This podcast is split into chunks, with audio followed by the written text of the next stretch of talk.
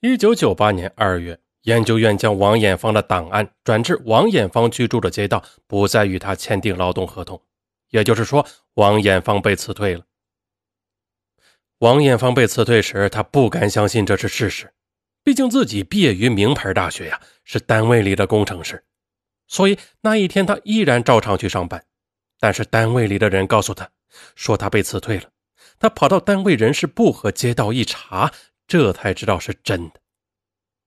工作了十八年的王艳芳，他失业了，但失业的王艳芳还要养活老婆孩子。被辞退后，王艳芳一直也没有找到工作。之后的八年里，王艳芳的生活陷入窘困状态，因为没有经济来源呐，她甚至卖掉了原单位分配的一套房子，靠房租糊口，自己则住在院内母亲那间七八平方米的平房内。为了生存，他甚至去扛过大包。当一个人一无所有的时候，也是最无畏的时候。此时的王艳芳，他没房子，没老婆，没孩子，没工作。这时候，他单身一个，还怕谁呢？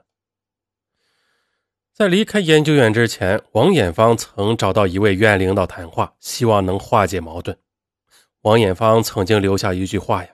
我活是研究院的人，死是研究院的鬼。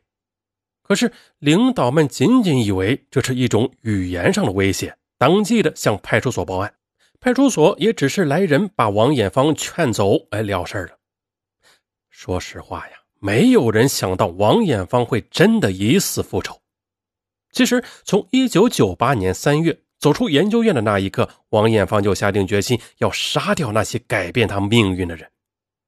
王艳芳觉得是陈大姐打小报告，自己才落得这个下场，而陆院长和米书记是穿一条裤子的同伙，所以他最初把复仇的目标定在了前任领导以及陈大姐身上。杀人需要工具，王艳芳离开研究院所做的第一件事情就是准备杀人工具，他准备购买一把枪。陷入复仇狂态的王艳芳开始了他的寻枪之旅。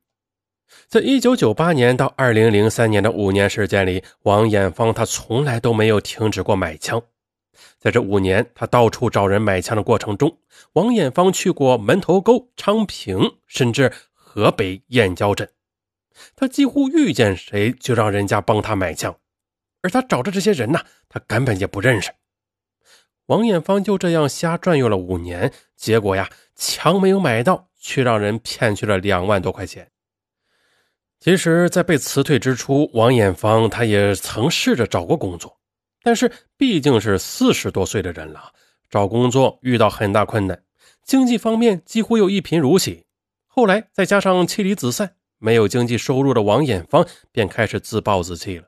她整天喝酒、赌博，逢酒必醉，每一次喝酒之后，就在自己居住的小区里大骂领导，多次扬言要宰了书记和院长。王艳芳的这些话，整个居民楼的人都听见过，但少有人相信王艳芳真的会去杀人。在卖枪复仇的过程中，王艳芳变换了策略。既然领导不让自己好过，那他也不让领导们过上安生日子。这不，从两千年开始，王艳芳频繁出入各级领导的家里，多次的招致民警前来协调。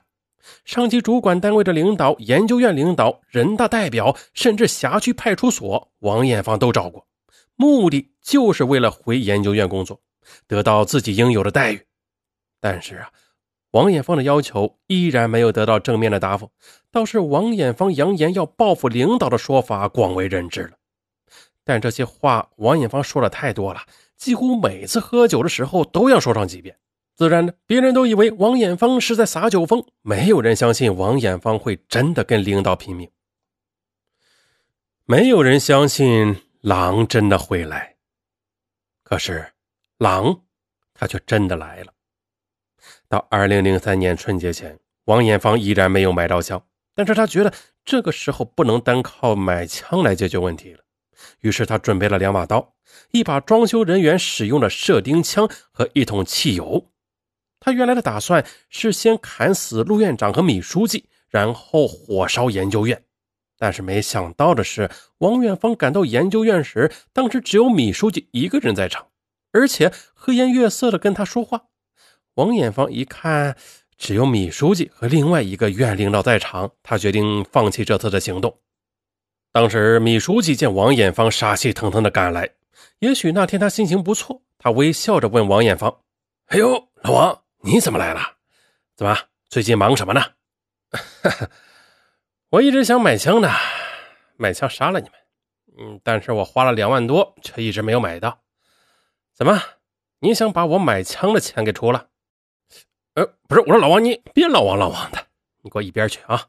今天你不解决问题的话。”那我就要杀人放火了。此时，王艳芳的眼里冒着绝望的光，死死地盯着米书记。同样的，米书记让王艳芳气势汹汹的样子也吓毛了。虽然之前王艳芳曾经多次来找麻烦，但从来都是两手空空的。但这次又是菜刀，又是汽油，又是射钉枪，那如此大动干戈，让米书记已经不知所措了。最后，王艳芳的恐吓居然得逞了。他从院里拿走了两万元，回家过了一个还算富足的春节。王艳芳在临走的时候曾经留下一句话：“你们等着，等过了春节后，我再来找你们谈。”院里自然是怕王艳芳再来闹事啊，连忙加强了保安力量，天天的在办公楼前巡逻着。王艳芳得知后，对一位院领导说：“你们呢，也不要那么剑拔弩张。”既然我说节后谈事儿，那我限定的期限内是不会有任何事情的。果然，在将近一年的时间里，王艳芳没有再闹事但是到了二零零三年的年底，这研究院依然没有任何一个领导来主动找自己谈，王艳芳便再次找上门去，为自己当年买房子的事情讨说法。为了防止王艳芳继续闹事在当地派出所所长的主持下，在二零零三年十二月十七日，由研究院工会主席和王艳芳签订了一份关于王艳芳购房问题的决定。研究院决定，王艳芳以一九九二年的房价购买他所居住的单位的一套福利房，同时免去王艳芳拖欠的房租，还有采暖、水电、卫生费用二点七万元。条件是王艳芳不得以任何理由要求院里和院领导解决任何问题。王艳芳最后也在决定书上签了字，承诺不再要求院里解决任何问题，同时表示原先发生的事情，请院里和派出所领导谅解。就这样，王艳芳以一万多元的价格从单位买到了一套房子。当时，王艳芳非常高兴。此后的几年里，王艳芳按照自己的承诺，果然很少再来到院里找领导的麻烦。但是，这只是一种表面现象。王艳芳复仇的决心就像是一根导火索，从来就没有改变过燃点。他只是没有遇到电光火石的那一瞬间而已。二零零四年二月，王艳芳将刚刚买下的房子又卖了出去。他需要钱来养活自己残疾的大女儿和正在上学的小女儿，还要为卧病在床的老母亲治病。但是在二零零六年春节前，王艳芳的母亲真的变成了植物人。没有办法，王艳芳只好把母亲送到了敬老院。这件事情对困顿不堪又非常孝顺的王艳芳来说，无疑是一个晴天霹雳。八年前的那个杀人的念头又不可抑制的被点燃了。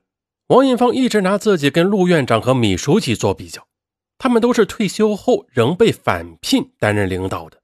但王艳芳呢？他八年没有工作，而且没有申请下来低保，天天自己生闷气。王艳芳对此是极为愤慨，他心想自己因改制而被解雇，可领导退休了还当官，他的内心极为不平衡。也就是在这种想法的支配下，王艳芳再次去单位找领导。每隔几天就去找他们讨说法，要求解决工作和生活问题，但仍旧没有得到解决。二零零六年一月八日，王艳芳找到退休后返聘的陆院长谈了十几分钟，让陆院长半年内给自己一个说法。之后，王艳芳转身来到派出所找所长说：“我从今天就开始活腻了，说不定哪天我就要杀人。为了这一方水土保持安宁，你把我抓起来吧。”但是忙于工作的所长安慰王艳芳说：“你的事情啊，我们再调解调解。你回去等我电话吧，好好过个年嘛。”回家后，王艳芳写了一份一个男人的自白，并把这份自白邮寄给一家电视台的特别关注的栏目组。王艳芳在信封上特别注明，让收信人半年之后才可以打开看。